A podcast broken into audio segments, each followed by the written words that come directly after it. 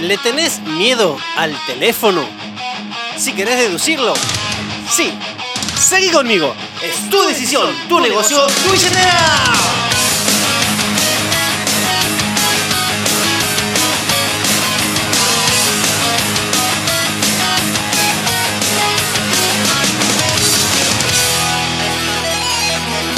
Buenos días, buenas tardes, buenas noches, a la hora que sea que estés.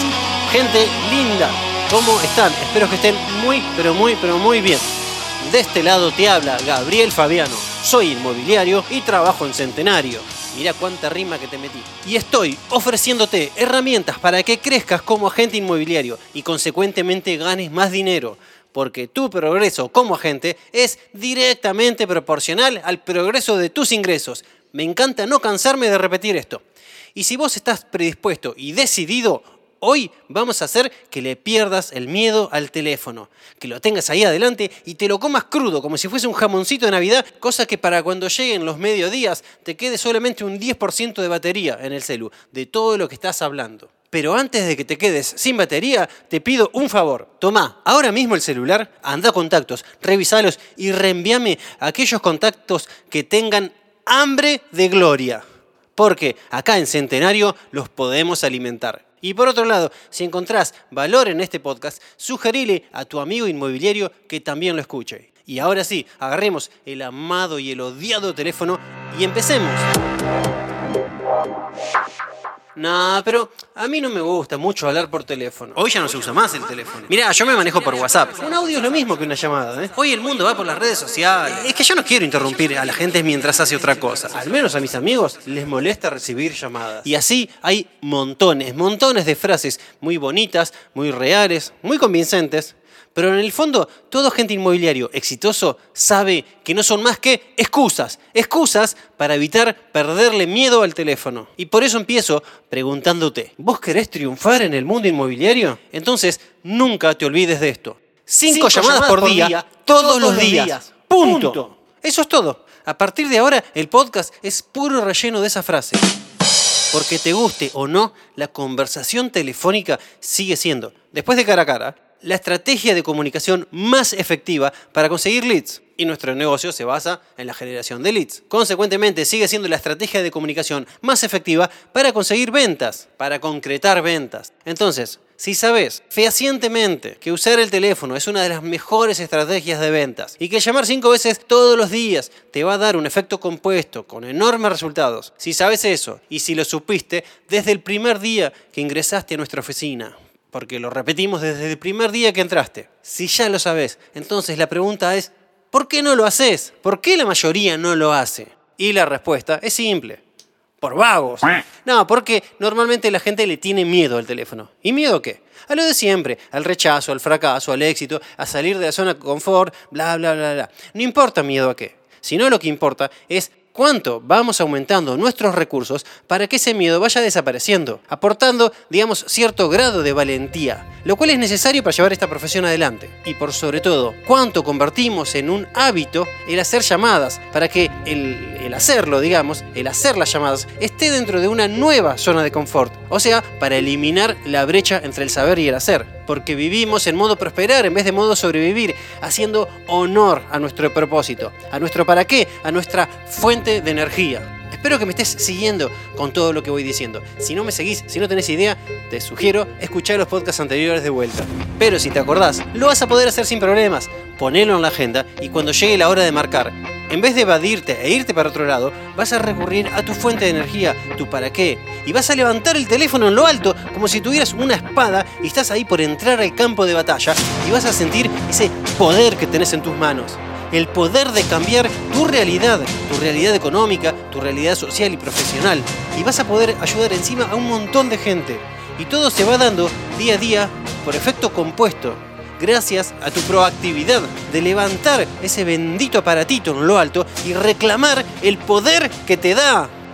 Y si alguno está pensando, no, mira, Gaby, te quedaste en el tiempo, ¿eh? O sea, ya sé, es un cuarentón, está todo bien. Pero ahora, en vez de llamar, se mandan WhatsApps, se mandan audios, mails, se trabajan en historias de redes sociales, se mandan videitos personalizados, se envían MDs. Mira, todo lo que quieras. Es más, yo te digo, buenísimo, seguí haciendo eso.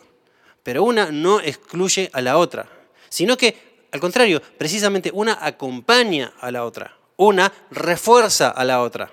La llamada, que reitero, está por debajo del encuentro personal, ¿eh? En, lo que es niveles de impacto. Hoy en día es un evento encima aún más importante que hace 10 años atrás, precisamente porque se usa menos por lo que es el crecimiento de la comunicación instantánea. O sea, impacta aún más. Eso es lo bueno, porque es casi una reunión ahora, y no así como un evento casual en el que te agarré desprevenido. Es más, muchos optan por coordinar un llamado por los otros medios de mensajería, precisamente para tomarlo como una reunión telefónica, en vez de un llamado casual que puede ser oportuno o no. Igual, no importa todo esto. El punto es que nunca dejes de hacer llamadas, porque es uno de los principales canales para concretar negocios.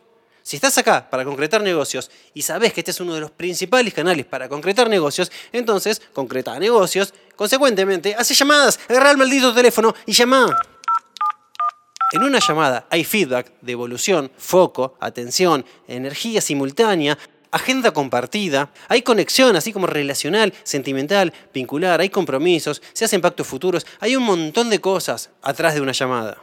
Entonces, si esto no te alcanza como razón para hacer cinco llamadas por día, lo que sabes que es un factor clave para tener éxito en esta industria, bueno, ahí lo que está pasando es que te comportás como la mayoría. O sea, te comportás como un amateur del rubro. Porque los verdaderos profesionales Primero son entusiastas, y eso se le nota hasta en el tono de la voz cuando hablan por teléfono. ¿Y por qué son entusiastas? Y por un lado, porque tienen en claro el propósito de su negocio, ¿no? Es más, al pensar en eso, no dudan en llamar, es su fuente de energía. Y además, despersonalizan, porque los profesionales saben que el otro hace, simplemente hace, y no es que se los hace a ellos. Entonces, al recordar esto, también no les da muchos motivos para dudar en llamar. Y otro punto es que estos profesionales que estoy hablando, para diferenciarlos de los amateurs, es que saben que escuchar un no, o sea, fracasar en una llamada, no conseguir el objetivo que sea por el cual llaman, es simplemente una estadística, es parte del proceso. Siempre se van a recibir negativas como parte del paquete, como parte de un todo. Entonces, saben que es un porcentaje que van a decir que no y un porcentaje que van a decir que sí. Quieren llegar lo más pronto posible a todos los sí que hay en el proceso. Y por último, y esto es así como algo más personal, algo que más me gusta a mí, lo que más me mueve a mí. Los profesionales, cuando llamamos, no pedimos, ofrecemos. Y ofrecemos algo que sabemos que es excepcionalmente bueno y tenemos ganas de darlo a conocer. O sea, el gusto de compartirlo con todos porque sabemos que así se van a beneficiar los demás, el que lo necesite. Y el saber que le vas a hacer bien a alguien te hace llamar más. ¿Por qué? Porque no dudas en llamar buscando esa persona que va a ser beneficiada con lo que vos ofreces. Y alguno tal vez diga ahora, bueno, que okay, está bien, me convenciste, pero ¿y qué hago? ¿Qué digo? ¿Con qué excusa llamo? Con lo que se te ocurra. Eso es lo de menos. No sé, por ejemplo, pedir referidos tres o cuatro veces por año y después activar el SARA diez veces más sin pedir referidos. O pedir referidos sin pedirlo todo el tiempo y listo. No importa qué digas, sino que la cuestión es que haya en tu balance anual 1.200 llamadas. O sea que serían los 240 días laborales que hay en el año por 5. Y ahí está la magia del efecto compuesto. ¿Vos te imaginás los resultados de un vendedor inmobiliario, ¿no? Después de hacer 1200 llamadas, tremendos resultados va a tener ese tipo. Bueno, esos van a ser tus resultados sembrando todos los días. El problema es que a veces subestimamos el largo plazo, nos olvidamos que existe el efecto compuesto. Sí, ok, está bien, pero ¿qué digo en cada llamado? Mira, los profesionales inmobiliarios tenemos un guion honesto, auténtico y genuino.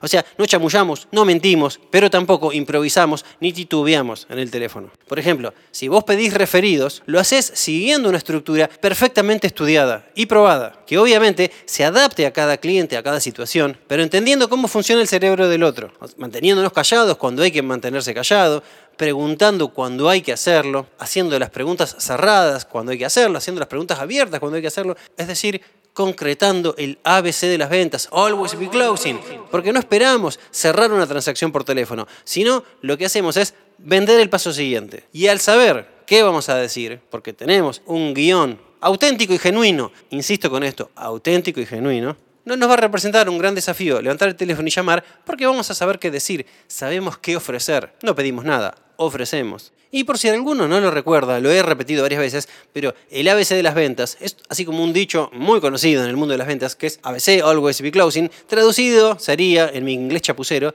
siempre estar cerrando. Esta referencia obviamente no se refiere a cerrar una venta, a firmar un boleto de compra-venta, por ejemplo, sino a cerrar una etapa y pasar a la etapa siguiente, ya sea con un cliente, con un amigo, con un prospecto, lo que sea, pero es avanzar al próximo paso, cumplir el objetivo de esa interacción, de esa reunión, de esa llamada, de lo que sea. Por ejemplo, haces un prelisting. ¿Cuál es el objetivo? Bueno, conocer a la persona, lograr el objetivo de generar el vínculo y crear confianza para pasar al próximo paso, que es la entrega de la CM. Fantástico.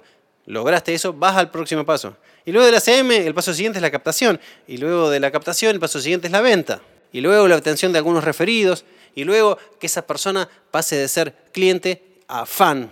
Y luego que el área de influencia del fan pase a ser un grupo de fans. Y así vamos avanzando paso a paso, siempre cerrando, siempre yendo al paso siguiente. Y antes que reciba un montón de mensajes privados diciéndome, ¿existe otro ABC de las ventas? Yo leí otra cosa. Sí, hay otro ABC de las ventas dando vueltas, que es un poco más nuevo, que simplemente agarraron el marketing del ABC de las ventas viejas y le pusieron Achievement Beyoncé Clarity. Stop. ¿Por qué no has aprendido inglés todavía? Y la verdad que sí, tendría que estudiar inglés. Pero no importa, no es el tema hoy. Este nuevo ABC de las ventas, en una resumida e improvisada traducción, sería generar relaciones genuinas, de ahí la primera palabra, ser perseverante, de ahí la segunda palabra, y liderar a los clientes mostrando con claridad el camino a seguir, de ahí la tercera palabra. Y esto se adapta muchísimo a nuestro negocio, al negocio inmobiliario, que sería negocio relacional, ser dedicado y perseverante como todo emprendedor debe ser, y luego liderar a los clientes mostrando el camino, o sea, siendo un experto en la materia.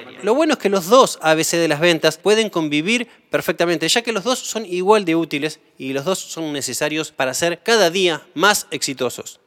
Y el último tip que te dejo para terminar este podcast, que te puede ser útil para hacer llamadas, es el elevator pitch. Y este también es otro viejo discurso del mundo de las ventas, que traducido sería el discurso del ascensor. ¿Y por qué? Porque el desafío que presenta es hacer en pocos segundos, como si estuvieras en un ascensor subiendo, no sé, hasta el quinto piso y te cruzaste con alguien y tenés cinco pisos para darle una presentación. Generalmente, la intención del elevator pitch es atraer la atención del otro. Luego concretar una cita para poder hacer una presentación así como con todo el tiempo del mundo, con toda la atención que se requiere para impactar profundo. Es ahí como tirar el anzuelo y bueno, y que pique, ¿no?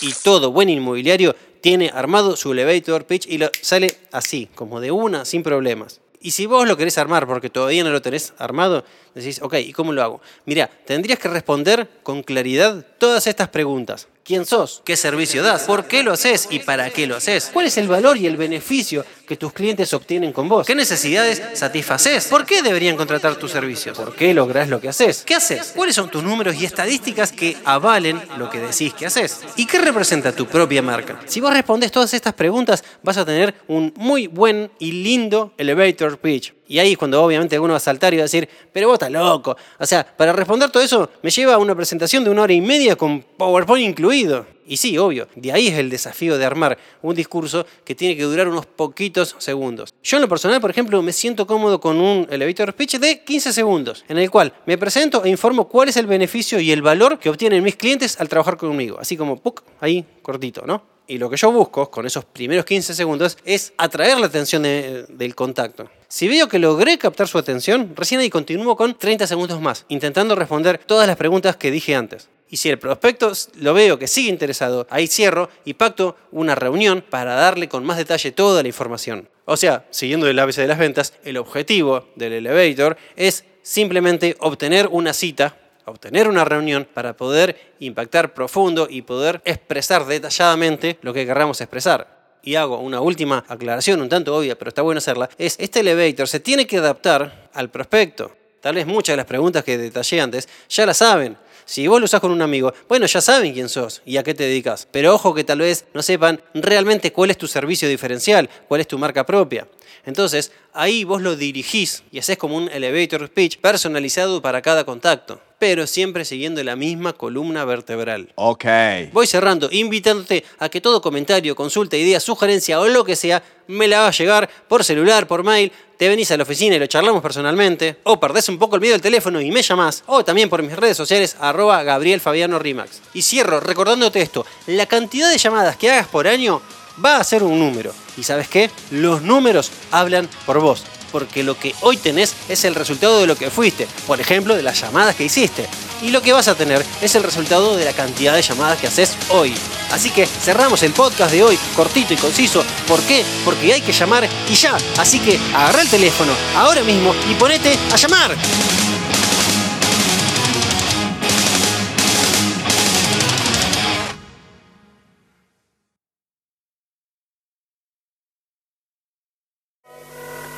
Llama a Shamot, llama a Shamot, llama a Shamot, llama a Shamot, llama a Shamot, llama a Shamot, llama a Shamot. No lo soporto más. Hola, United States, Parque Nacional Yellowstone. Habla la llama que llama. ¿Podría hablar con el chivo que chiva? ¡O con la pava que pavea!